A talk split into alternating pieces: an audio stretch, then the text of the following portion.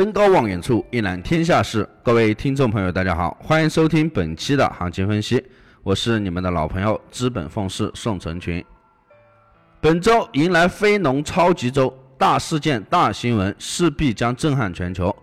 超级周的第一个交易日，全球市场就迎来了大新闻：美国爆发史上最惨烈的枪击案。而导致美国制造业活动呢意外创下了十三年的高位。今天晚上十点十五分，英国央行行长和欧洲央行行长在英国央行组织会议上的一个对话，会先给到市场一个热身。在九月的利率决议当中，英国央行释放了数月内撤回部分刺激政策的一个鹰派信号，为英镑后续的上涨是提供了动力。而欧洲央行上个月表示，或将在十个月十月份开始呢退出 QE 的计划，一度使市场心生期待。不过现在正值脱欧谈判期间，两大央行行长的谈话或许更多的是集中在对欧元区和英国经济发展的看法上面，对于各自的货币政策谈论，想必也是有限。因此，这对于市场来说，终归只是热身，真正的重磅事件将在之后登台。我们再看到黄金方面，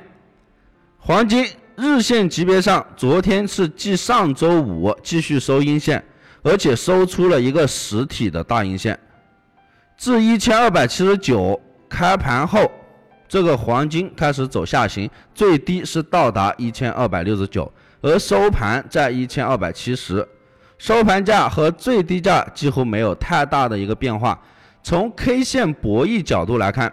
黄金空头趋势是比较重的，多头也是无力反击，黄金有继续下跌的一个潜能。那么今天日线目前是没有收阴线，而是在底部收出一个小阳 K 线。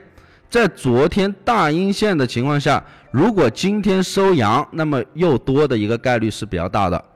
行情不会直接从极端的下跌过程中立马就转入大幅的拉升上涨，除非是大事件的一个影响。但是影响过后，行情还会照自己的一个逻辑去运行，在日线级别上没有出现明显的一个转折信号之前，黄金四小时图上看。从一千三百五十七下跌以来，走出了五浪下跌。目前黄金是运行在下跌五浪中的第五浪，同时又是在第五浪中又走出了下跌三浪，行情运行在下跌三浪中的第三浪。同时，黄金反弹不过是一千二百九十一线，那么黄金有望在第五浪当中走出下跌五浪的一个结构。一旦黄金反弹过了一千二百九十一线，那么黄金就有望迎来较大的反弹，甚至是一个反转。目前黄金日内我们依旧是一个高空为主。再看到原油方面，原油四小时图也是连续的看空，大力下行。昨天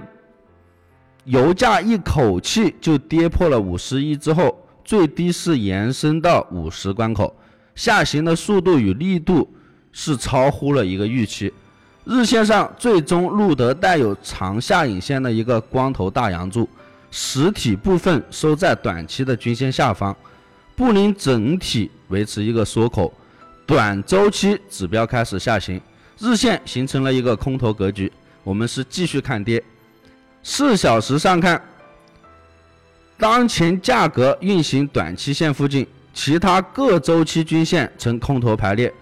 短周期指标也是维持下行，在临近五十关口一带有支撑，但并不意味着这个空头的结束。昨天的空看下行，今天的空看续跌。操作思路上，我们继续保持高空就可以了。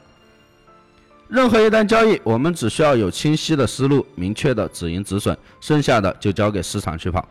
本团队专注市场动态，解读世界经济要闻，对原油、黄金有深入的研究。我会尽我所能，以我多年的研究经验，带领大家走在市场的前端，给到大家帮助。关于更多的价值资讯，大家可以添加我的个人微信大写的 L 小写的 H 八八八零零七，那里会有更详细的行情分析、解套策略，给到你更多的帮助。以上就是本期的全部内容，感谢大家收听，希望大家点击订阅，持续关注本人，我们下期再见。